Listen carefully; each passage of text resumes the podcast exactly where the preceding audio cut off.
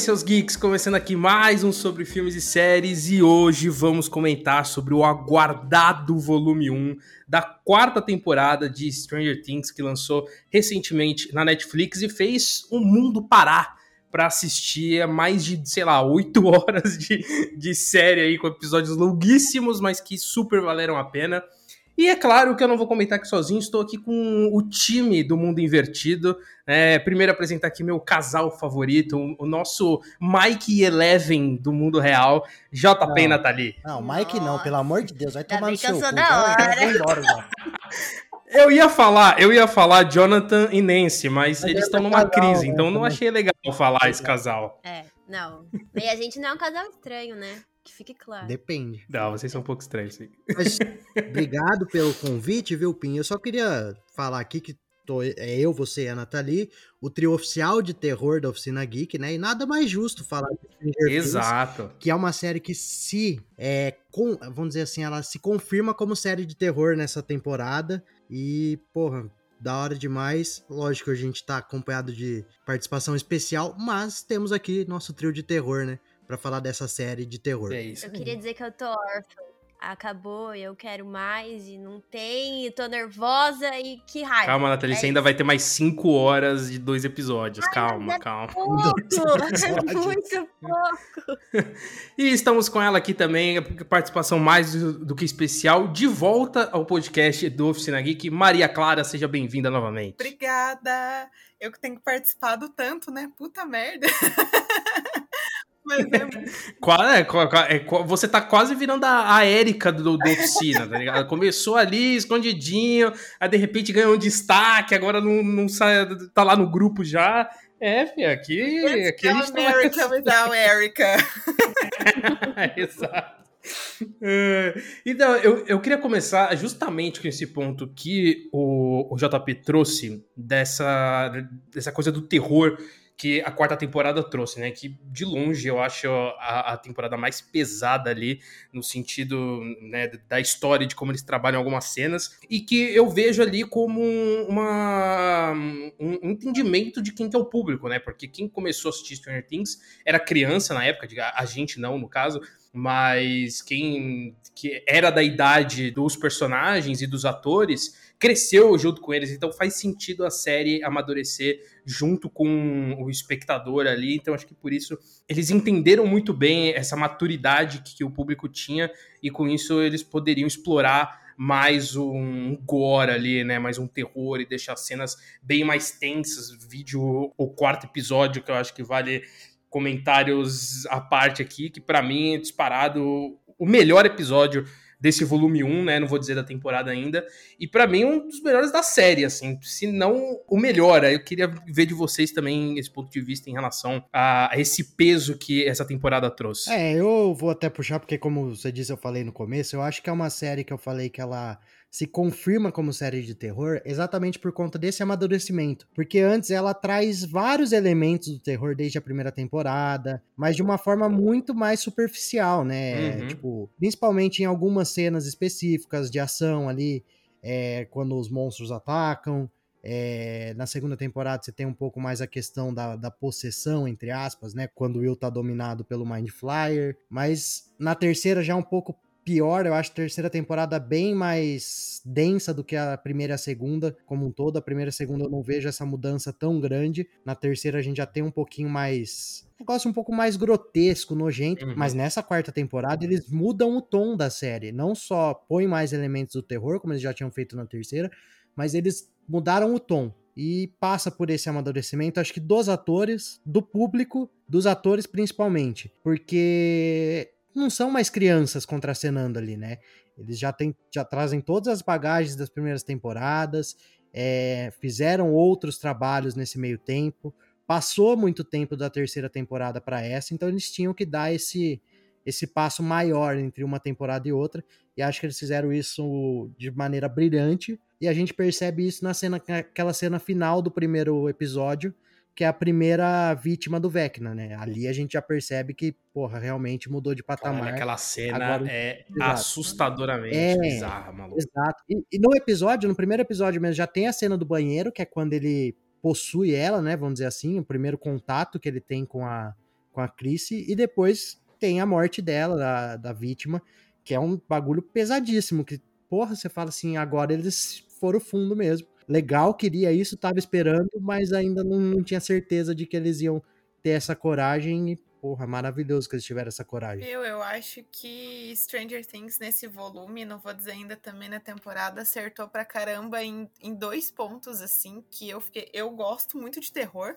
mas eu não sou uma pessoa assim do terror. Eu sou muito medrosa e eu não acho que foi assim acidental, sabe? Eu acho que foi muito muito planejado isso de apresentar junto com a maturidade deles também, com a maturidade do público, mas com o tipo de relação que a gente tem com os personagens na hora que vai aparecer uma cena muito grotesca, um gore assim muito absurdo, porque eu não consegui ficar com tanto medo e para mim isso foi muito bom porque é, Stranger Things para mim é uma série do conforto. Eu me senti muito confortável confortável assistindo. Então, assim, me doía de um lado de, poxa, são meus personagens queridos, ou são, tipo, estranhos ali que entraram no universo que eu adoro. Não foi uma coisa, assim, sangue pelo sangue, sabe? Uhum. E outra coisa que eu achei que eles acertaram bastante é principalmente, assim, a parte do terror psicológico, porque eu, vou ser sincera para vocês, não é só porque é meu jeito, assim, de me emocionar, mas eu gostei, eu fiquei paralisada na cena da Max, do não, episódio. Eu, porra, eu também. Aqui, aqui eu, o meu sofá tá com marca dos meus dedos até hoje, porque ali foi um estresse. Eu não esperei. Vocês sabem qual foi a hora que me doeu mais? de todas, assim, foi a hora em que ela começou a olhar os arquivos dos colegas dela e falou: Cara, eu vou morrer amanhã. Eu não devo ter 24 Sim, horas. Foi, foi, foi, foi pra mim, começou na minha cabeça não só o relógio que apareceu para ela, mas assim, um relógio também de quanto tempo a Max tinha de vida. Então eu assistia calculando, falando, gente, quanto tempo foram andar de carro, quanto tempo é gastaram nessa brincadeira, a gata não tem muito tempo para viver.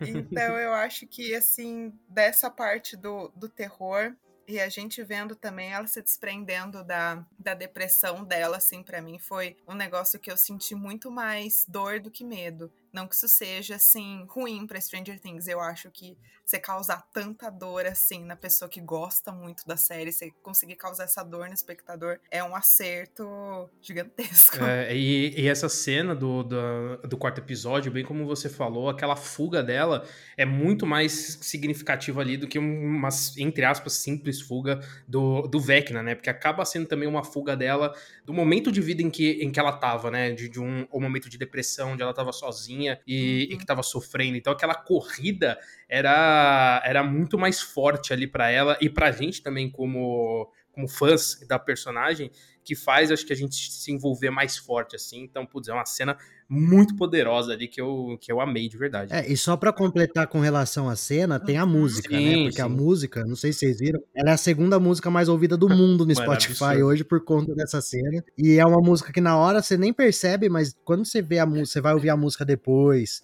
pegar a letra, ela tem muito a ver com aquele momento, não só da fuga do monstro, mas dessa luta por, pela sobrevivência no momento que ela se encontrava ali de luto, de sair em busca da, da, da luz, em busca de melhorar, enfim. E acho que é por isso que essa cena é tão forte, que nem você falou, a gente vai falar mais do quarto episódio mais para frente, que eu também concordo que é o melhor da, dessa parte da temporada até agora, mas eu acho que tem essa questão da música que é muito bem trabalhada na série toda, né? Tipo, eles não escolheram uma música qualquer para ser a música favorita uhum. da Max e ela usar ali. Escolheram a dedo. falaram que a música volta, hein? Volta pro volume 2 pra mais. Olha, não, aí não. Aí não. Falaram do terror e assim, para mim até então, a segunda temporada era a mais de terror até agora na minha, na minha concepção. É, a mais e... aterrorizante de assistir mesmo, eu concordo. não, mas eu achei que tem mais elementos de terror na segunda do que nas outras. Por exemplo, a terceira é mais alegre, colorida, a primeira a gente ainda tá entendendo. Eu achei que a segunda foi piorzinha nesse sentido. Aí a Netflix divulgou lá os oito minutos. Eu, a hora que eu vi aquilo, eu falei, mano, vai ser pesado. Então eu acho que ela foi mais pesada do que aterrorizante. Claro, para mim agora essa é a que tem mais terror. E falando nesse arco de crescimento, eu também acho acho isso. Na primeira temporada, a gente via mais como um super oito ali, as crianças indo atrás das coisas, tal, tal, tal.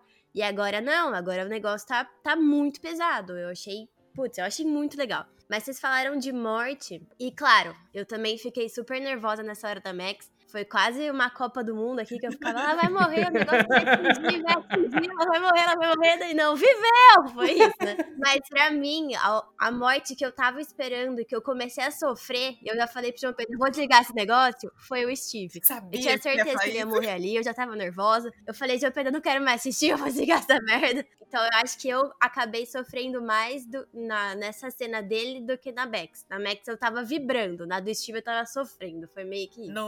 No, que a gente gravou falando sobre as nossas expectativas, a gente achava, né, que o Steve e a Max iam morrer. Eu tive dois ataques cardíacos assistindo. É, esse é um ponto até, né? Que a gente tem. é, A gente criou essa relação com esses personagens de uma forma. Porque eu lembro que lá na primeira temporada o Steve tinha esse, esse perfil meio de babacão e tudo mais. Que consegue ter uma redenção ali mínima ali no, no, no final da primeira temporada. Mas a partir da segunda, quando a gente começa a se apaixonar por ele. E pra mim, putz, é que assim. Chegou um personagem muito. que conquistou meu coração, que foi o Ed nessa quarta temporada. Já que, assim, tá uma disputa interessante. O Steve ainda é meu favorito, porque é o Steve. Mas o Ed, ele entrou com. E, e, e, assim, o Ed, ele teve. Eu, eu tive uma relação de amor e ódio com ele no começo, porque eu falei, caralho, esse personagem vai ser insuportável, eu não vou gostar dele. Só que no próprio primeiro episódio, na, no momento do DD ali, eu, eu já tava com o coraçãozinho apaixonado. Mas de personagens novos, ao falar que o Argyle não me serviu nada, mas o Ed me serviu tudo. Puta merda. Ah, mas o Argyle se sim. divertiu, cara. Eu gostei. eu Não, gostei. o Eu dei, me irritou. eu dei risada com ele. Eu, eu, eu gosto de coisa idiota, então. não Pô, eu gostei, eu gostei do Argyle também. Ele Mas me é. irritou porque o Jonathan virou um extremo babaca e eu sei que. Ah, mas o Jonathan já, já é. O Jonathan, junto. tá- Ele não era tão o. Jonathan, mas é sem graça. O Jonathan nunca teve Eu graça. sempre disse que eu sempre fui Team Steve, tá? Se eu disse qualquer coisa ao contrário disso antes, eu tava errada, eu tava louca, eu tava fora de mim. E, e, aliás, aproveitando pra falar do Steve, o Ed, ele resume o Steve perfeitamente. Não é possível que o Steve, que é um cara bonito, com o cabelo maravilhoso, não sei o que, ainda é legal. E é, é tipo, ele é isso. Ele resume o Steve em uma frase. Ele é o impossível de acontecer. Ele é o, o Rodrigo Wilbert do Stranger É, Things. tipo isso. E ele tem química com todo mundo. Com a Robin, com a Nancy, com o Ed. É absurdo. E com o Dustin também. com o Dustin. Principalmente com o Dustin, maluco. Caralho, essa dupla aí, hein? Nessa Que temporada eles tiveram da trito aí, hein? É, porque o Dustin Ah, tá mas ainda gordinho, assim, né? aquela. É, atritizinho que eu tenho até com o Cupião, tá ligado? É uma coisa, uma coisa mínima ali. Isso é de mesmo. Ele teve até. Ele teve química com o Lucas, maluco. Com o Lucas. É verdade. Porra, tá, tá brincando. Agora o Dustin tem que ser mais valorizado, porque esse moleque é muito inteligente. Todas as associações com o mundo invertido é ele que faz. É, não, ele, ele é bom. mano. Mas a- a- até faz um pouco de sentido ali, se você pensar bem na, na história, porque meio que eu vi que o Mike e o Lucas, eles se afastaram desse, desse meio ali, né? O Mike muito mais próximo ali da Eleven, num romance, que até é um ponto que tem na, na terceira temporada ali, que é um pouco daquele clima entre eles e o, e o Will, enquanto o Dustin, ele se mantém ainda naquele universo mais, mais presente do que o Mike, né? O Mike, ele ainda participa da campanha e tudo mais, mas eu vejo ali ele não tão próximo quanto o Dustin, então acho que pra mim faz todo sentido, e sempre que eu vi o, o, o Dustin como o mais inteligente do grupo também, apesar de ter feito as cagadas da segunda temporada, mas É. eu ainda acho ele mais inteligente do grupo. Mas você sabe que uma do grupo, se a gente for pensar, o Dustin sempre foi o mais que viveu mais a situação. É, o Will também, porque a gente percebia que o Will, quando ele, ele via que os amigos estavam saindo daquele universo, ele ficava mais sentido. Mas quem vivenciava mais as situações era o Dustin mesmo, tipo, que mergulhava de cabeça. E sempre foi o que teve as sacadas. Mas o Lucas também é outro, que eu acho que ele é importante nesse, nesse balanço, porque o Lucas sempre foi meio que, vamos dizer assim, se a gente for pensar de proximidade, ele era o mais afastado, talvez, de todos. E Mas ele sempre tava ali, no fim das contas, ele tava ali, ele sempre foi um ponto fiel na balança de estar de tá ali hora que precisavam dele, da forma que precisavam, como foi nessa temporada, principalmente. Tipo, ele tava totalmente fora e na hora que foi necessário, ele estava de fato ali na ação, ele foi um dos principais para resolver os problemas, para colocar as coisas no lugar. E, tipo, acho que essa temporada representou muito o que é o grupo, apesar deles estarem separados e como acontece em, em, em várias, não, em quase em todas as temporadas tem essa divisão por grupos na série, né? Eles criam núcleos diferentes. Esses núcleos, eles vão variando de temporada para temporada. E aí nessa, a gente tem um núcleo que o Mike sai de cena. E o Mike sempre foi o cara que quis ter o controle da coisa. E quando ele sai de cena, vai lá pro, pro outro lado, é, vai para outra cidade, nem tá ali em Hawkins, eu acho que ele dá espaço para aparecer mais a genialidade do Dustin, a importância do Lucas como brother mesmo, de estar tá ali para apoiar os outros. E ele dá espaço para os outros aparecerem. E, porque eu acho que o Mike é o pior personagem de Stranger Things. Eu detesto Eu amo o Mike. Que ódio gratuito, maluco. O que, que o Mike te fez? Eu acho ele muito chato. Eu sei, cara, eu sei que ele tem a cara chato. de bobão dele, mas tadinho, eu não acho ele tão. Ele é. Eu, eu, eu acho que o é. personagem que é menos ah, trabalhado ali, que acaba sendo jogado de canto, é o próprio Will. Pelo menos nesse volume 1 aqui, Sim. porra, ele não aconteceu absolutamente nada com ele. Ele, ele pra trama é, é, é nada, assim, sabe? Ele não faz diferença alguma ali como presença. Eu queria dizer que no outro vídeo, eu, a Maria Clara e o Marcos erramos 90% das previsões que a gente fez pra essa temporada. Mas eu tô muito feliz. Todas as análises que a gente fez do relógio, de como a Eleven ia ser presa, que inclusive a série é perfeita, mas essa é uma das duas coisas que eu não engoli nessa temporada. Ah, isso é.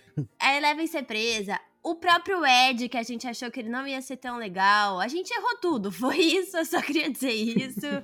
Porque, sei lá. Claro, superou milhões de vezes a minha expectativa. Ainda bem que foi do jeito que fizeram, não do jeito que a gente falou. Mas esse ponto da prisão eu fiquei curioso. Por que, que você não, não gostou? Quem que prende uma adolescente porque bateu na outra? Maluco, maluco. É, ok, é um ponto, mas. É. Ah, sei lá, acho que cidade Não, pequena. Eu já briguei na escola, cara. Nu- nunca teve. Ninguém me ameaçou me prender porque briguei na escola. Não, mas calma aí, calma aí. Ela deu uma, uma patinada na cara da outra, meio que do nada ali, né? Ninguém sabia o contexto. Não justifica? Não justifica. Mas ninguém foi lá e falou: olha lá, o menina tava sofrendo, ela reagiu, meio que legítima defesa, e ninguém prende o outro fichado por causa disso, meu.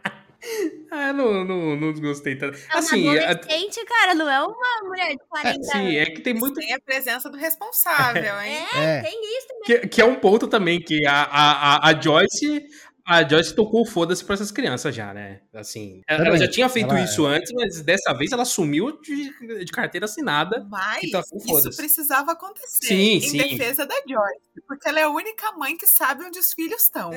Se essa mulher não sumisse, como é que ia acontecer grande parte disso? Porra! Sabe, mas não sabe, né? Ela acha que eles estão em casa jogando videogame e ela não sabe nem que o filho foi uma maconha, maluco. Mas pelo menos a gata, Mas ela é a única saber, É, eu não acredito até agora também que ela nunca percebeu que o Jonathan tava Ah, mas na mesa, na mesa, claramente, ela percebeu. A hora que o Jonathan não, começou a falar nada Eu com nada, ela não. percebeu. Eu acho que não, porque o Murray no avião ele fala e ela fica meio que em choque. Tipo, mano, por que, que você tá É. falando isso? Eu acho que ela não percebeu, não. Eu acho que ela percebeu, mas não quis aceitar. Ah, tá ok, pô, pode ser também. Mas é, eu queria trazer um ponto aqui que até vocês estavam comentando como essa temporada ela divide os núcleos muito melhor do que as outras, do meu ponto de vista. Assim, é, em todas as temporadas eles têm essa divisão de núcleos normal, até porque é muito personagem, então a história tem que caminhar em diferentes pontos de vista. Mas eu acho que essa quarta temporada, quando. Primeiro, quando eu vi a duração dos episódios, eu falei, caralho, esses caras têm que trazer muita coisa pra preencher. E eu tava com medo de que em muitos momentos ter uma barriga ali no meio, falando, putz, vai, vai ser meio arrastado, mas pra mim todos os episódios são muito dinâmicos e existe um Uhum. equilíbrio muito bom entre cada núcleo. Eu não acho que tem um núcleo. é, é, Assim, existe um núcleo melhor que o outro, mas pra mim nenhum núcleo é, é desgastante no sentido de, ah, sei lá, vai pra parte de, de um núcleo e fala, putz, não aguento ver esse núcleo, quero voltar pro outro. Eu, eu não senti isso igual eu senti nas temporadas anteriores. Tanto que eu só fui perceber que no último episódio não tem o núcleo do Mike quando, quando eu tava acabando o episódio. Falei, Nossa, eu aconteceu. percebi agora.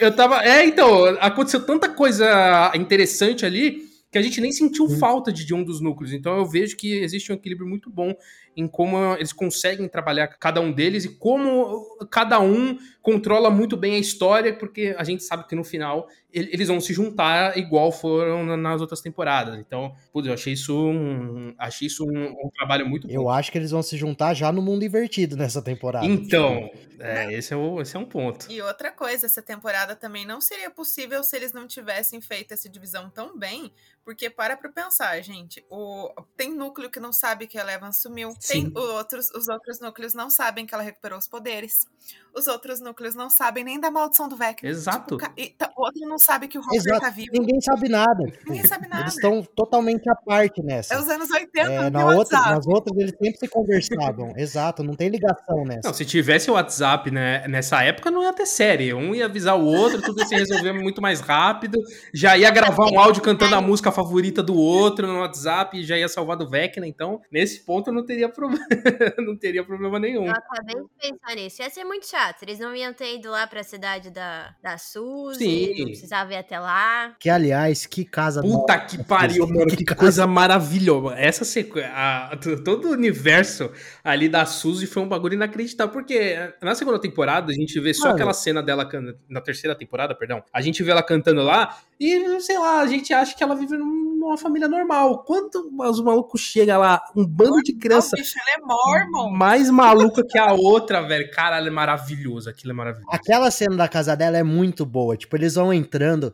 Aí o, aí o Argyle ali, pra mim, ele é, ele é cirúrgico quando ele fala: esse é meu tipo de festa, é o meu tipo de rolê, porque tá acontecendo milhares de coisas. É, o moleque apagando a luz, os outros lutando de espada, a mina morrendo no chão, a, a outra queimando as coisas na cozinha o pai trabalhando lá, sei lá onde, a Suzy no computador e a Gótica lá tentando botar ordem em tudo, velho. Era é muito caótico, né? Essa, a essa, Eden essa apareceu cinco segundos que completamente obcecada. Pô, ela é E ela, o visual dela é inspirado em Clube dos Cinco, vocês perceberam, né? Não tinha sacado, mas faz sentido. Eu queria entrar em outro ponto, que é a segunda coisa que eu não consegui passar pano pra essa temporada. Já repito que a temporada é perfeita, mas eu não consegui não, engolir se você tem aí. duas coisas que você não passou é, pano, não, não é mas perfeita. é perfeita, maravilhosa. Primeira coisa, que foi a da Eleven ser presa. A segunda coisa, a volta do Hopper. Gente, eu queria muito que ele tivesse vivo, porque eu chorei no final da terceira temporada, quando eu achei que ele tinha morrido. Juro, queria... Aí eu fiquei assim, quero ver o que, que eles vão explicar. Aí nessa hora, João Pedro falou assim: ah, ele deve ter entrado ali na fenda do mundo invertido, né? Daí eu falei: tá, beleza, aí tudo bem. Vou aceitar essa desculpa aí. O pano tá pronto. É, eu falei, não, vamos, vamos lá. Aí mostrou que ele só ficou ali embaixo do negócio, no meio da explosão. Eu falei, o quê? Não, não, não, não, não vou aceitar isso. Mas existe uma coisa, eu expliquei isso pra Nathalie, eu queria saber da opinião de vocês, não sei se vocês têm mais conhecimento do. É, provavelmente tem mais conhecimento que eu da física. Mas quando existe uma coisa, o calor sobe e o frio desce. Então, na hora que vem uma, uma chama gigantesca ele foi para baixo, a chama subiu e ele ficou lá embaixo. Não foi nada nele ali. Tá a suave também. foi para todos os lados, não colou essa explicação. Pensa que os materiais devem ser de chumbo, ele escondido ali embaixo, ele provavelmente deve ter se protegido da radiação. É, e tinha, tinha os russos lá dentro do laboratório que ficaram vivos também. Tá, não tá, foi só fora, ele. Né? Ah, não, mas é, reconheceram a Joyce, inclusive. É. Esse ponto, inclusive, com essa volta do, do Hopper aí, eu fiquei muito em dúvida se ele sobreviveu àquela explosão ou se ele foi é, é, é teletransportado para a Rússia. Porque isso, isso não fica claro no, no na não, série. Assim. Mas eu fiquei, eu fiquei nessa dúvida. Mas fica, Não, ele fica, ele sobreviveu à explosão. E daí ele ficou lá parado no chão. Aí os caras chegam Aí lá os pra caras prender que ele. estavam lá, pegaram ele e levaram Então é pior do que eu Você imaginei. dormiu? Não, não dormia, só. Não, é porque. Não, é que mostra a explosão, ele se escondendo, ele cai num. Meio que ele se joga na parte de baixo e fica por isso. Mas no. Não, no depois aparece os caras indo lá pegar não, ele. sim, sim. prender No começo da terceira temporada, a gente vê que o, o Sminorf lá, o que morreu lá na, na terceira temporada, no, a, a primeira cena é eles tentando abrir o portal numa, numa plataforma lá na Rússia, que era igual a de Hawkins. Por isso que eu, eu pensei que poderia ter sido um teletransporte. Não, eu acho que pegaram ele e levaram pra Rússia depois. Ele ficou Então ali. a cena é uma bosta mesmo, então não faz sentido nenhum. pegaram. Então é pior. É, mas Não, mas faz... ele ficou quieto para proteger a Joyce. Imagina se os Carcel, se ele tivesse feito alguma coisa ali, aí ia todo mundo pra Rússia junto, entendeu? Ele se sacrificou, pô. É, sacrificou, É. mas não se sacrificou. Eu acho que isso, Stranger Things, ainda tem que. Não, porque assim, a gente achava que o, que o Hopper tinha morrido, aí passou dois minutos, a gente sabia que ele já tava vivo já com a cena do. com a cena pós-crédito da terceira temporada. E, e É, esse isso- é um. É, e Isso aí fizeram um mistério ali depois que não fez sentido. Mais ou né? menos. É, eu fiquei eu lá foi- chorando com a cartinha lá que fizeram. Não, a cena da carta é sacanagem mesmo, aquela machuca. Eu fiquei chorando, então. Isso é verdade, mas eu acho que isso é um ponto que eu acredito que o volume 2, pelo que o, o Sean Levy falou, né, que vai ser um soco nos nossos corações, eu tenho quase certeza que alguém vai morrer, assim.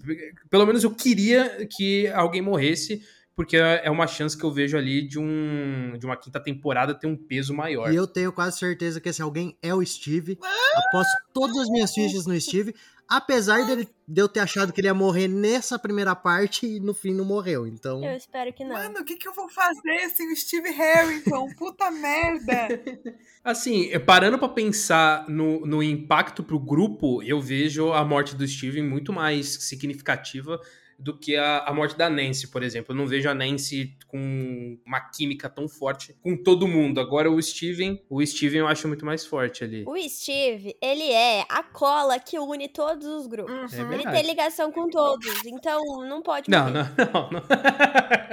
Essa é a sua defesa pro Steven não morrer, muito boa.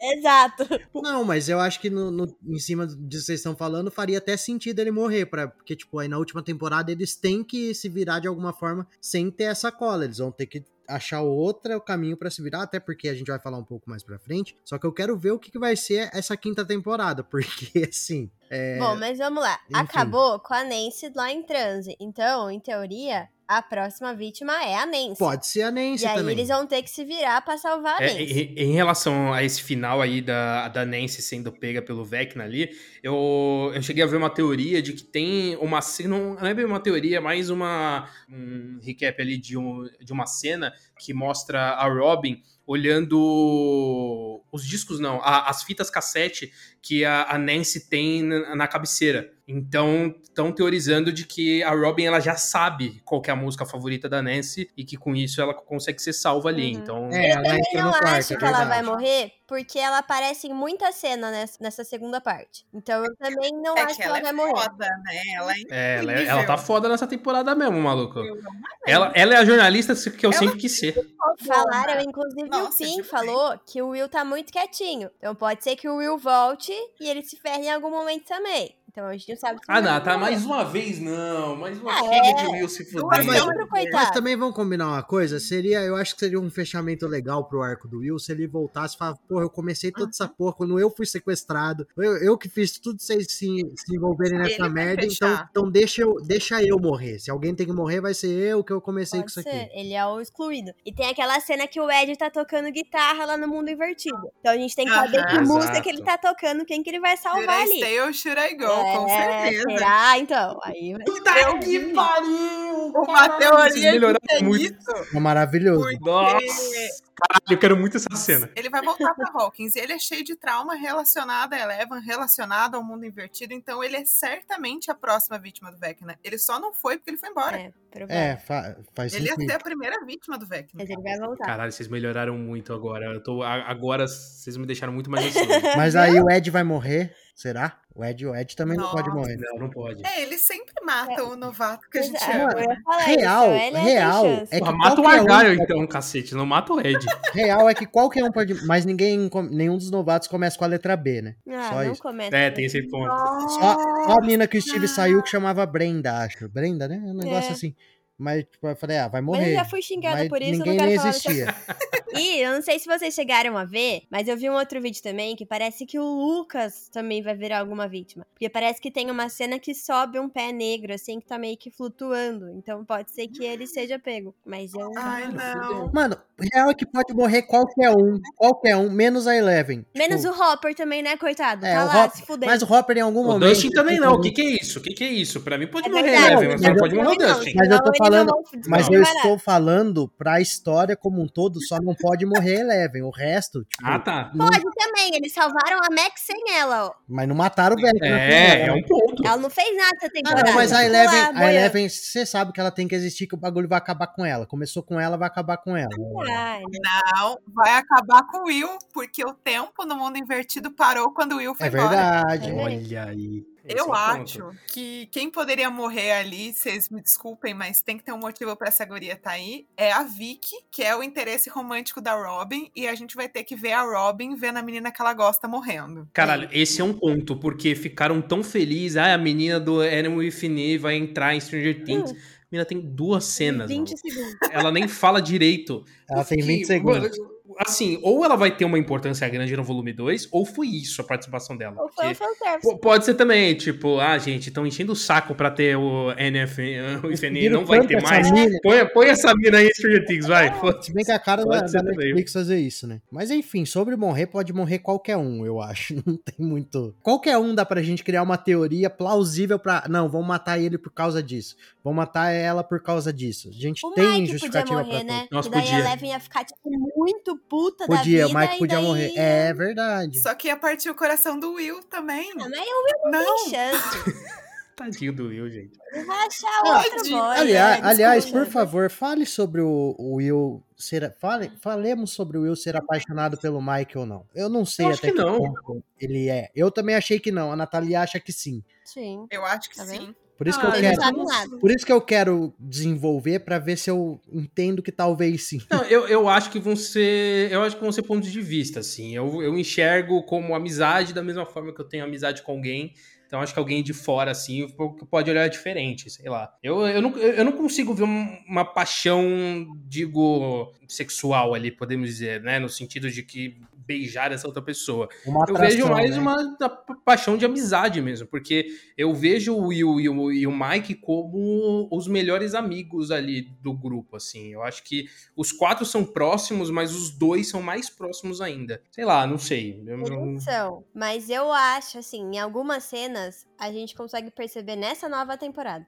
A gente consegue perceber o carinho com que o Will olha pro Mike. E o desprezo com que ele é recebido, entendeu? Então, eu acho que assim, já ficou claro. O Will É, já ficou claro que homenageando o Will, Alan Turing como o herói dele, que foi o, que era gay também. o criador do- dos computadores do jeito que a gente conhece, Uhum. morto por ser Então, gay. já ficou claro isso, que ele é gay. A menina passou a pé- o pezinho nela lá, nele, ele não, não, não quis saber. Então, todo mundo fala pra ele, você Ó, não... eu não, ó, eu não vou falar que isso é, é um- uma justificativa, porque eu já passei por isso quando eu era mais novo.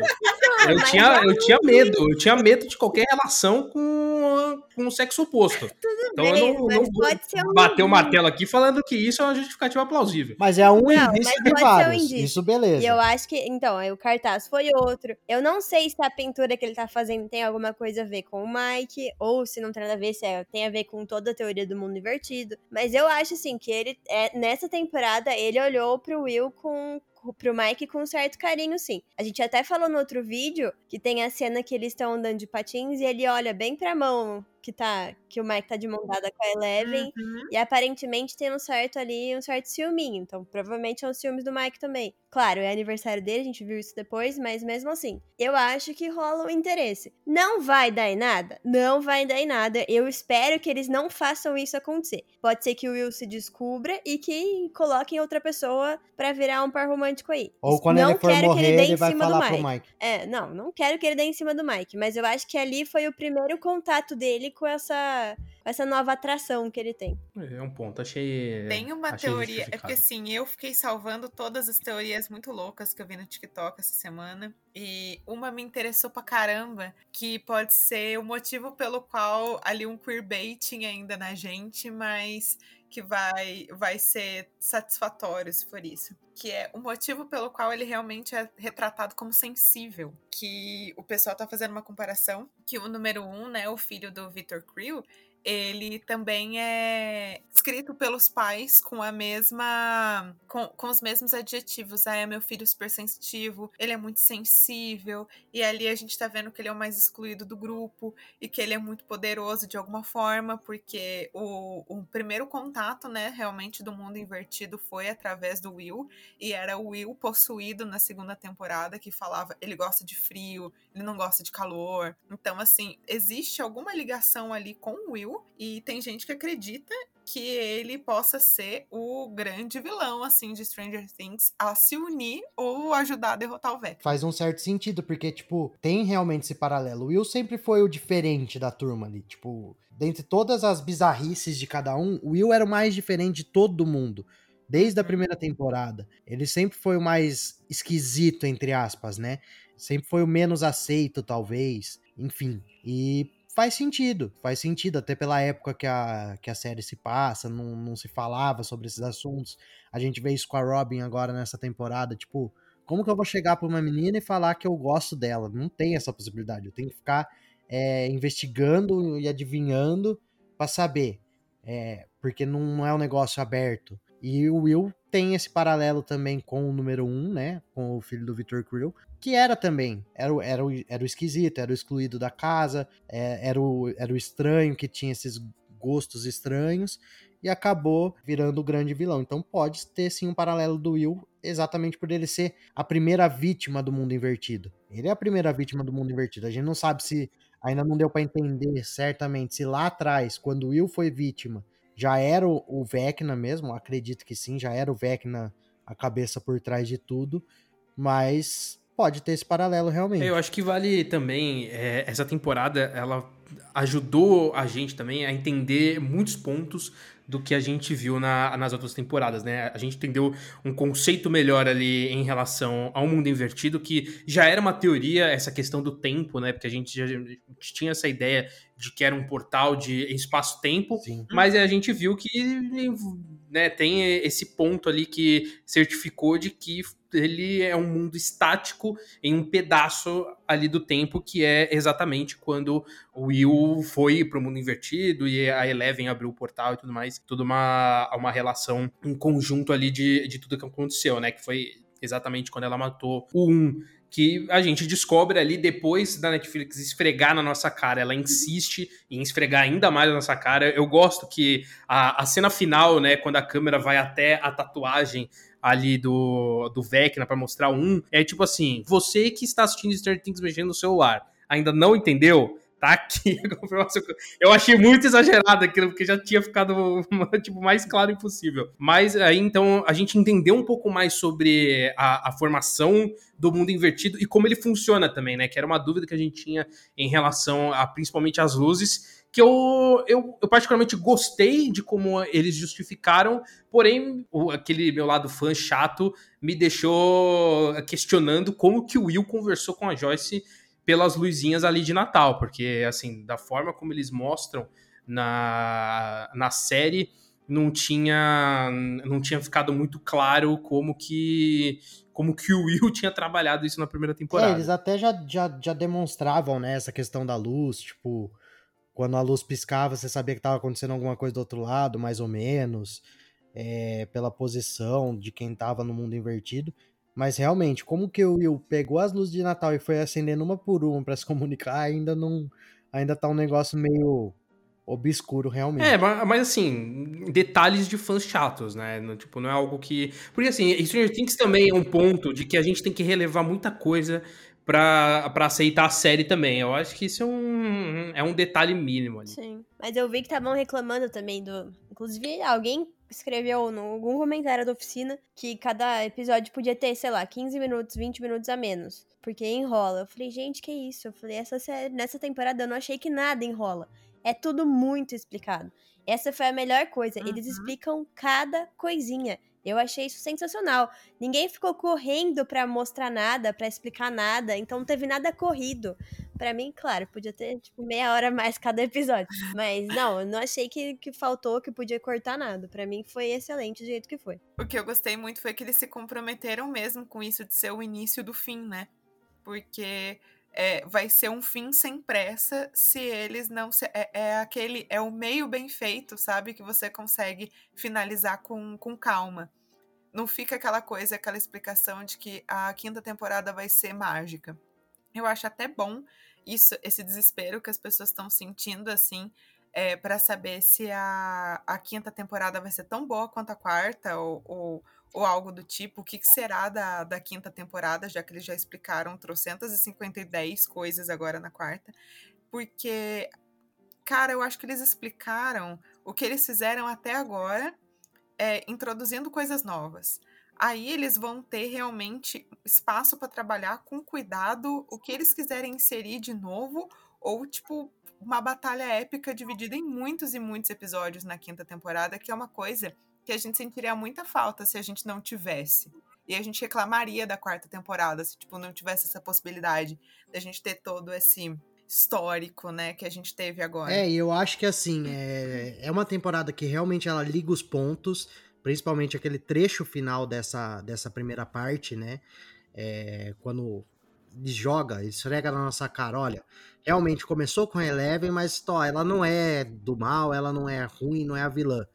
Tipo, o vilão é outro que tentou usar ela, usar os poderes dela. Não conseguiu, foi para lá e agora ele tá tentando de outras formas. E aí fica, fica meio que essa dúvida de tipo, o que, que eles vão fazer daqui para frente? Porque a gente ainda tem quatro horas dessa temporada. São, são quatro? Não sei. Quatro horas, de, é, quatro horas. É mais um episódio de uma hora e meia e um de duas horas e meia. Tem muita coisa para acontecer nesse tempo, desses dois episódios que vão sair. E o que, que a gente fica pensando? Porra, eles não podem matar o Vecna agora, então acho difícil a temporada acabar com o Vecna morrendo. Eu acho que pode até acabar com ele matando alguém e aí ele ficando enfraquecido por conta disso. Boa. E aí na quinta temporada seria tipo uma guerra total, todo mundo no mundo invertido, o Vecna usando todos os súditos dele ali, Demogorgon, é, Mind Flyer, o, todo, usando tudo que ele puder contra o grupo ali e a Eleven liderando essa guerra pelo lado, sabendo que o Vecna é o, é o 1. E aí toda essa treta dentro do mundo invertido, ser tipo uma grande guerra nos episódios da, da última temporada, que eu acho que vão ser episódios todos de duas horas, duas horas e pouco, e talvez até menos episódios, tipo cinco episódios de duas horas, para ser uma, uma coisa só, como se fossem filmes. Por isso que eu fico na dúvida, como que vai acabar essa temporada? Porque eles não podem matar o Vecna, em teoria, porque meio que assim, o que, que vai ser maior que o Vecna agora, com toda a explicação que eles dão no final desse episódio 7? Não existe outra possibilidade. O Vecna é o que começou toda a porra. Ele é o responsável direto pelo Eleven abrir o portal para o mundo invertido e desde então ele estaria ali é, tentando se vingar ali, é, dominar o mundo, que nem ele fala para ela. E agora? Tipo, o que, que vai acontecer se matarem ele? Então ele não pode morrer, eu acho, nessa temporada, para essa quinta temporada, última temporada, ser toda essa guerra. Agora eu quero ver o que, que vai ser ele não morrer nesses nessas quatro, cinco horas que nós vamos ter aí de, de, de quarta temporada é, e, ainda. E eu espero também que eles não tragam ali um novo vilão, né? Igual foram todas as temporadas. Então, primeira temporada a gente tinha um vilão, na segunda a gente tinha outro, na terceira tinha outro, e agora na quarta. O que eu acho legal um é que assim, eu falei que a gente já errou um monte de previsão. Que eu tenho certeza que ninguém, ninguém no mundo inteiro olhou pro trailer de Stranger Things que a gente tava analisando e falou: Ah, esse Vecna aí é o número um que se rebelou e blá blá blá, e a Eleven abriu o portal. A Eleven abriu o portal, beleza, um monte de gente tinha falado, mas tenho certeza que ninguém descobriu quem era o vilão. Nossa, jamais. E aí, a gente tá falando como. aqui um monte de coisa que pode acontecer, e eu tenho certeza que eles vão chegar e vão tacar uma coisa muito mais absurda e muito mais foda do que tudo que a gente tá falando aqui. Então é isso que eu gosto de Stranger Things. A gente não consegue adivinhar o que vai acontecer. É, então, esse é um ponto muito positivo dessa temporada que eu achei, porque eu até reassisti o trailer, assim, pra ver como que eles tinham vendido, e é impressionante como, assistindo o trailer, a gente não descobriu absolutamente nada, assim, a, a única coisa mais óbvio ali do trailer era em, em relação ao, ao Hopper, mas de resto, sim, a, a, jornada do Vecna e tudo mais, que seria o, o Vecna ali, putz, eu acho que deixa tudo. Tanto que eu lembro que existia, existiam teorias de que a Max ia conseguir os mesmos poderes da Eleven por conta do Billy, e chega, e chega na série não é absolutamente nada disso. Então eu espero que né, no volume 2 ali. Que, primeiro, eu torço para que não tenha um, um novo trailer, em que essas as cenas que a gente viu no trailer oficial sejam também de algumas ali do, do volume 2. A gente sabe que tem a, a cena da guitarra e tudo mais, mas é, eu espero que esse seja o trailer, é. Então. É, é, bem isso que a Nath falou. Eu acho muito difícil a gente adivinhar com, com certeza ali o que, o que vai acontecer. O que pode ser bom, mas também pode ser ruim, assim, porque para cagar isso aí é muito fácil. É, mas são poucas as cenas que a gente já viu dessa segunda parte, né? Algumas no trailer, pouquíssimas, porque o trailer inteiro quase tá nessa Uhum. primeira parte. E o teaserzinho lá de 30, 40 segundos que, que, que a Netflix soltou no, tipo, pós-créditos do, do episódio 7, tem esse teaserzinho, né? Mas que também não entrega muita coisa, são tipo flashes. A gente foi assistindo meio pausando aqui para tentar ver alguma coisa ou outra. A gente vê até, acho que a Robin presa em um momento ali, como se fosse Uhum. numas presa nos naquelas No da- naqueles tentáculos ali do, do mundo invertido, né? É, enfim, pouquíssima coisa que a gente sabe que vai ter nessa segunda parte agora. Eu só quero, fiquei muito gostoso porque a gente no outro vídeo tava tão empolgado com as teorias que eu cheguei, olha que ridícula, eu cheguei a achar que a Max seria a nossa Eleven de uma outra dimensão, sabe? A gente vai muito longe. E no fim ela ela é só uma coitada, né, bicho? Porque ela não tem, tipo, nenhum poder e no fim ela tá levando essa temporada nas costas, assim. Não que o resto não, não, não tenha uma divisão sensacional, mas, assim, o trabalho que essa menina tá fazendo é inacreditável. Concordo. É, né, nessa temporada eu acho que. Acho que todo mundo, acho que nem só é, é- ela, óbvio, ela tem um destaque ali, porque eu acho que o episódio dela acaba hum, puxando mais da, da, da personagem, mas pra mim todo mundo tá muito bem, assim, a própria Millie Bob Brown, ela, ela melhorou pra mim, acho que na segunda temporada, eu não, acho que deu pra perceber que eu não gosto muito da segunda temporada, eu acho que tá todo mundo meio abaixo do que pode, na terceira já melhora, mas acho que nessa quarta tá todo mundo muito bem, assim. E até um ponto em relação à segunda temporada que eu tenho dúvidas se eles vão explorar é em questão da irmã perdida lá da Eleven, né? Perdida, mas não perdida, Ah, digamos é? assim. Se tem chance ali de, de trazer ela de volta. Eu sei que é um, é um episódio meio obscuro ali, porque ninguém gosta desse sétimo episódio da segunda temporada, mas não sei, então não sei se, o- se os Duffer vão querer puxar isso de novo. Seria um erro não puxar, mas eu entendo se eles se, eles escolherem não puxar essa personagem de volta. Eu acho que ali vai ficar meio como um. Olha, tem outras Elevens. Tipo, tem outras pessoas com poderes ali que foram. que vieram do mesmo lugar. Então, foi mais pra introduzir esse conceito que depois ele aprofunda de outras formas, em especial nessa temporada, com, a- com essa questão das, das lembranças dela e tudo. Eu acho que facilmente descartável trazer a personagem de volta, que se eu não me engano era 8. É, eu acho que era isso. número É, sim. 8. É, essa temporada ela tem essa vantagem Mas- porque eles justificam o fato de não ter outros números. Caso a gente entende no, no último episódio que o 1 ele matou matou todo mundo, por isso não tem ninguém. Porém, Todo a mundo. própria série mostrou que a 8 tá fora. E eles retomam essa cena nessa temporada. Por isso que eu fiquei meio com o pé atrás ali, né, na, Sim. nas lembranças da Eleven, quando ela tá brincando com a 8 e ela lembra da mãe sendo sequestrada ali. Então eu, eu, eu não sei até que ponto eles vão descartar 100%. Em algum momento, o 1 fala pra ela, tipo, ah, quando a 8 já não tava mais aqui. Tipo, ele fala, ela saiu realmente. Então não vem achar que foi furo de roteiro, ela tá fora, sendo que eu matei É, todo exato. mundo. Não, ele, ele deixa claro que ela não tava mais lá já. A gente ainda tem o 10 que tá com destaque. É, mas, mas o, de- o, o, o- Ele morre, né? é, o 10 morreu, né? Que, aliás, Será? aliás, morreu, ele morre. Ele é o primeiro. primeiro Não, não, mas, morrer, é, mas, né? é, mas é um ponto, né? Se é o famoso será, é, deixa, deixa em paz, é verdade. Só que, e aliás, o 10 é a cara da Dakota Fanning. Eu só queria fazer esse, esse comentário. É. Ele é- é a Dakota Fanning careca. Nossa, eu vi uma teoria falando que o 10 é o Ed. Gente, nada a ver, pelo amor de Deus. Eu vi também. Nossa, gente, não. Aí é, aí é viagem demais. Nada a ver. Que falam que ele não ficou espantado quando contaram dos poderes de Eleven. Meu, claro que ficou. Mas, Quem mano, não ele tinha assistiu? visto uma mina se retorcer de dentro pra fora. Eu não ficaria espantado com mais nada. Nossa. Tipo, ele viu uma mina flutuar na frente dele e se É o retorcer. ponto, é o ponto. Não, Não, tem e, o que me e outra, espantar. é um, é um cara que ele já tem um, um conhecimento, lógico, tudo com base na fantasia, mas ele já tem esse conhecimento prévio de como as coisas funcionam. Então, eu acho que isso sur- surpreende menos, digamos assim, né? E, aliás, é uma um ponto premissa da série, né? É tipo, desde a Exato, primeira temporada, eles falam, ah, o Demogorgon. Nenhum deles fica tão surpreso, porque eles sabem todo aquele universo da fantasia. Tipo, então eles meio que assim, basicamente eles pensam, o que a gente achou que era tudo mentira, acontece em algum lugar. E acho que Exato. o Ed parte desse mesmo princípio. É, esse é um ponto positivo, mu- muito positivo pra mim em Stranger Things, que são personagens que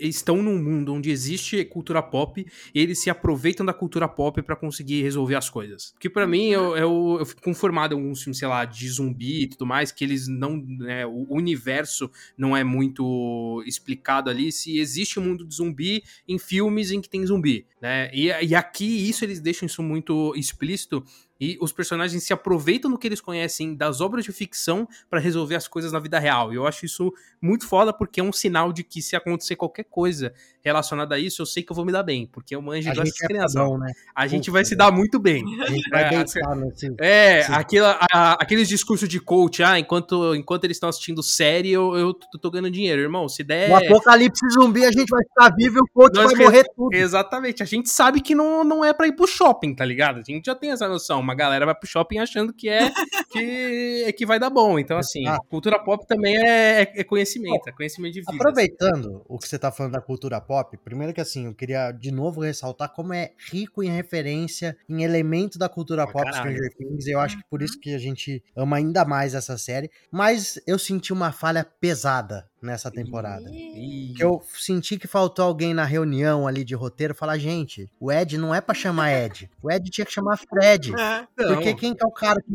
Quem que é o cara que é tipo o rival dele a temporada inteira? O cara Ah! chama Jason. Era muito fácil pôr um Fred versus Jason sem citar, só, só mudando, colocando duas letras no nome dele.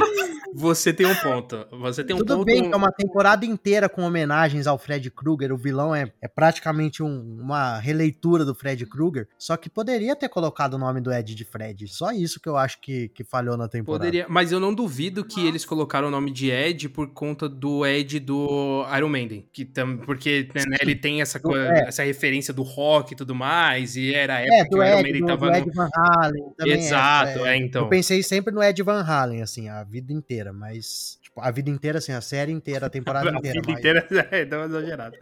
você entendeu? Mas eu, É. mas eu pensei nisso do Fred, eu falei, puta, ele podia chamar Fred. Não, p- poderia, foi, foi, um, foi, uma, foi um desperdício ali. Bom, bom- ponto, eu não tinha parado pra pensar nisso aí. Faz todo sentido.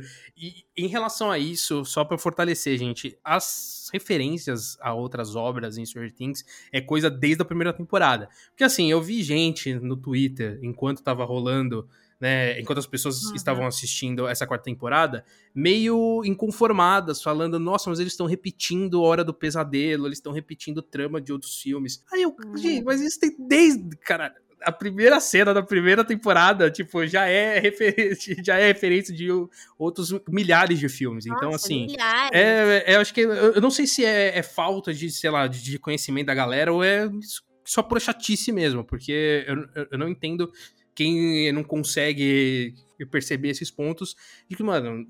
O Stranger Things é um compilado de, de referências com uma história ali. Tem elementos originais, mas quase tudo é pego de, de algum lugar. E, tipo, isso não é um problema Hum. quando bem feito. E a série se assume isso. Eles, eles escolheram fazer A isso. primeira temporada é o ET escrito ali. Exato, exatamente. Quem nunca assistiu o ET, gente? É igual. É, e eu vi uma menina, uma americana absurdada com isso. Chegou ontem a gata. Exato. Desde, desde a primeira temporada, né? Desde a primeira temporada Tem eles falam de Star Goonies, Wars, tem- eles falam nossa, de, um de caça-fantasmas, eles, eles mesmos fazem as referências, tipo, porque é que nem o Pim falou, os personagens se alimentam da cultura pop pra estar tá ali, porque Uhum. eles se sentiram assim, porra, a gente tá vivendo uma aventura que a gente viu nos filmes, que a gente leu nos quadrinhos, que a gente viu na TV, e então a gente tá nisso. O que, que a gente vai fazer? Trazer elementos disso pra resolver nosso problema. E isso é maravilhoso. E que nem você falou do, da Hora do Pesadelo, essa temporada é, é que nem eu falei, o Ah, Vecna é praticamente o Fred Krueger é, repaginado ali, vamos dizer, né? Tipo, inclusive tem vídeo no TikTok da oficina sobre isso, desde o aspecto da pele, a- o formato da mão lá que lembra as garras, a forma como ele usa a pessoa, entre aspas, dormindo pra atacar, ele ataca no Uhum. momento que a pessoa tá fora de si ali, fora de consciência. Então lembra muito Fred Krueger. O Fred Krueger aparece na série, né? Oxe. O Victor Creel é o Fred Krueger. O Victor Creel é o Fred Krueger. o É verdade, é verdade? É isso, é, é real? Ah, Guilherme, você não viu meu TikTok? Ah, Guilherme. Eu não vi, eu não vi, seu Cristiano, eu não vi o Olha TikTok, lá. gente. É, Caralho, o mano. Que foda. Então, assim, É é, uma clara, é uma clara homenagem. Eles escolheram nessa temporada, porra, vai ser a Hora do Pesadelo. Então, aparece também o, a Hora do Pesadelo na locadora, num, Num num pôster, coisa. é. Então, assim, é uma referência total à Hora do Pesadelo com outras referências a outras obras ali dentro. Então, assim, tipo, e eles não escondem isso e eles fazem isso muitíssimo bem feito. Isso que eu acho incrível em Stranger Things, e isso desde a primeira temporada. Não, e, e além do, do, do Fred Krueger, eu vi muito mais forte, né? Porque acho que desde a primeira temporada o- os irmãos Duffer exploram as obras do Stephen King, como também tem muito do Pennywise no Vecna, né? No, no sentido de ser meio que o, o bicho papão e explorar os traumas dos adolescentes ali, que é também muito do, do Fred Krueger, mas também é muito do, do Pennywise, né? De, de se transformar no terror daquela pessoa, né? Que é, um- que é uma coisa que o, o Pennywise faz também pra atacar as crianças. Então, porra, é, é E muito. também nessa temporada tem outro personagem clássico do terror que eles citam é, com todas as letras, que é o Michael Myers, né? Eles citam o Michael Myers, acho que quando eles Sim, estão falando sim. do Ed, se eu não me engano, do Ed se transformar num bicho papão, eu acho que os caras estão falando, é, fazem a referência. Tem as referências ao, ao, ao satanismo lá que eles usam, falando que o Dungeons and Dragons é uma coisa do demônio, que o clube lá, o Hellfire's Club, é, é uma seita em vez de ser um clube de, de RPG. Então eles trazem, tipo, várias referências do terror. Eu acho que exatamente naquilo que a gente falou no começo do programa, de confirmar Stranger Things como sendo uma série de terror, eles acabam trazendo esses elementos e referências de outras obras, outros clássicos do terror, pra falar, olha, gente, vocês estão vendo um terror realmente, não é mais uma série de criança, uma série só de adolescente. Tem eh, esse lado mais voltado pra te deixar tenso, pra te deixar nervoso, pra te deixar assustado. Não, e, e esse ponto que você falou de colocar satanismo ali no no D&D, né, de que a, a, a sociedade olha com esses olhos, mano, é impressionante como passa ano e a gente continua vivendo esse tipo de coisa, mas com, com outras obras. Eu, quando criança, eu vivi isso com, com Pokémon, e assim, dentro de casa. A minha mãe, ela não deixava eu assistir ou jogar Pokémon porque ela achava que era coisa do demônio. A mesma coisa com Yu- Yu-Gi-Oh! Eu lembro que o, o, o Gilberto Barros falando das cartas de Yu-Gi-Oh! Tipo, tinha um, quadro específico dele falando como era de, de demônio aquilo. Então, eu, eu acho isso muito rico pra série de colocar esses detalhes de, em que, de sociedade mesmo e como isso vai impactando aque- aqueles personagens e aquele universo. E como isso conversa na série, né? Que, que é aquilo que a gente tava falando de divisão de núcleo, como cada núcleo conversa muito bem um com o outro, como ah, essa pequena vivência ali do, do Jason impacta no- nos personagens, mas também impacta os pais das crianças e tudo acaba se convergindo ali tudo junto, em que o- o- os núcleos se conversam e a história caminha tudo muito bem, mesmo, mesmo separada. Eu acho que desde a segunda temporada eles meio que estão usando o D&D mais como um elemento agora só do- dos vilões, assim, né? Porque a, a, a primeira temporada acho que eles exploram mais em, em, em todas as questões de que a campanha que eles estão fazendo no começo e a ação do Will de, de se defender lá no começo e que faz sentido com o que ele faz no mundo invertido quando ele vê o Demogorgon. Então acho que a primeira temporada ela engloba o D&D como um todo. E pra mim, a partir da segunda, tem elementos do D&D, mas não é o todo, sabe? E eu acho que eles vão se manter assim. Não sei se eles vão querer trazer alguma justificativa ali pro 1, até porque eles usam o D&D como uma base, né? Só se mostrarem de alguma forma que o D&D se inspirou no, no 1, tá ligado? Mas, mas aí eu já acho, eu já acho bem forçado se Não, for eu, isso. acho que, eu acho que pode ser o contrário. Eu acho que pode ser até o contrário. Eu entendo é, a questão de, tipo, tá, o um criou, o, ele foi lá pro mundo invertido ele começou a criar os monstros, entre aspas. De onde ele sabe que o Demogorgon é aquele monstro? É, entendeu? Tipo, se o um jogava D&D, ele falou, pô, eu preciso criar um monstro pra atacar o mundo real, vou criar um Demogorgon. Preciso não sei o que, ah, então eu sou o Vecna agora. E, tipo, ele foi criando baseado num conhecimento prévio Então, mas, tinha. mas eu não vejo os monstros ali, eles não são exatamente iguais, assim. Tanto que o, o Demogorgon no D&D, ele tem é duas cabeças. Então, assim, é uma criatura diferente, com, mas que o, o grupo ali encontrou uma semelhança e acabou usando o nome. É a mesma coisa o, o Vecna. Ele é um, um feiticeiro se aproveita ali da mente, mas assim, qualquer outro mago é igual o Vecna, tá ligado? Eles só quiseram ali porque era a base que eles, Eles tinham. são só inspirações. É, né? exato, Não exato. É, eles, eles poderiam chamar o Vecna de Fred Krueger. por Exato, exemplo, se eles exatamente, exatamente. Mas eles usam o D&D ali porque eles usam o conceito de tudo. É igual o mundo invertido. O mundo invertido É não é igual ao do eles D&D, né? mas é a referência que eles Ah, têm. então.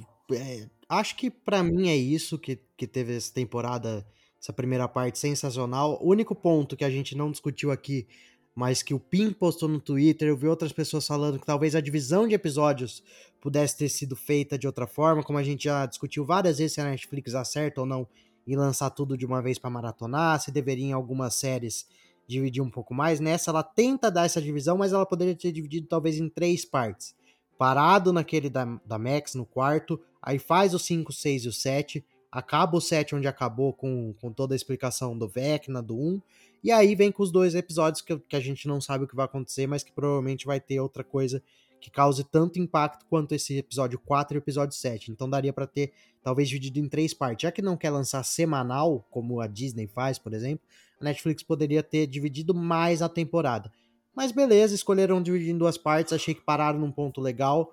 O, o sétimo, o sétimo episódio realmente acaba com aquela assim de porra, o que, que vai acontecer daqui pra frente? E agora a gente tem um mês aí pra esperar. Mas beleza, esperar o que vai acontecer nessa e também na quinta temporada.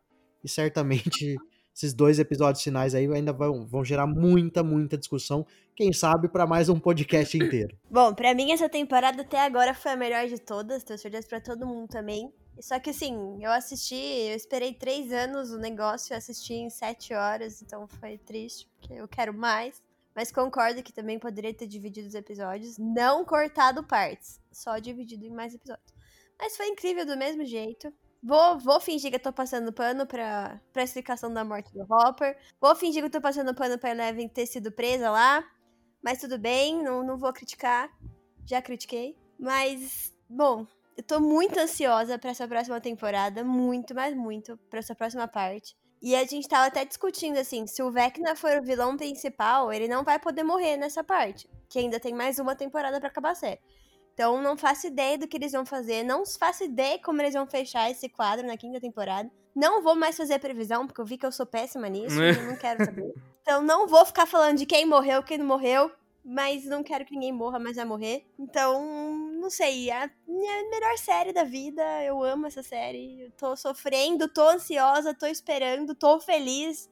É um mix de sentimentos aí. E quem não assistiu, assista, porque é maravilhoso. Impossível discordar de vocês, e pri- principalmente com o que o, o, o Peão falou aqui em relação à, à distribuição de Stranger Things. Eu acho que a Netflix perdeu uma oportunidade absurda dessa série estar sendo falada de- por um mês, assim, né? Se eles tivessem dividido é, em bloco, como o Peão comentou, putz, a gente ia ficar o, o mês de. o final de maio e junho inteiro falando sobre esses episódios. Então, putz, eu acho que a Netflix, com esse modo, ela tem que reestudar ali essa estratégia de divulgação, porque acho que com Stranger Things eles perderam uma oportunidade gigantesca dessa série ser a, a mais falada aí e já tá perdendo lugar para Obi-Wan. Então, para você ver o nível ali de como esse esquema semanal ele funciona, mas eu acho que Stranger Things tem esse potencial ali de, de finalizar pelo menos essa temporada num, num ápice gigantesco e deixar a gente ansioso para uma quinta temporada, da mesma forma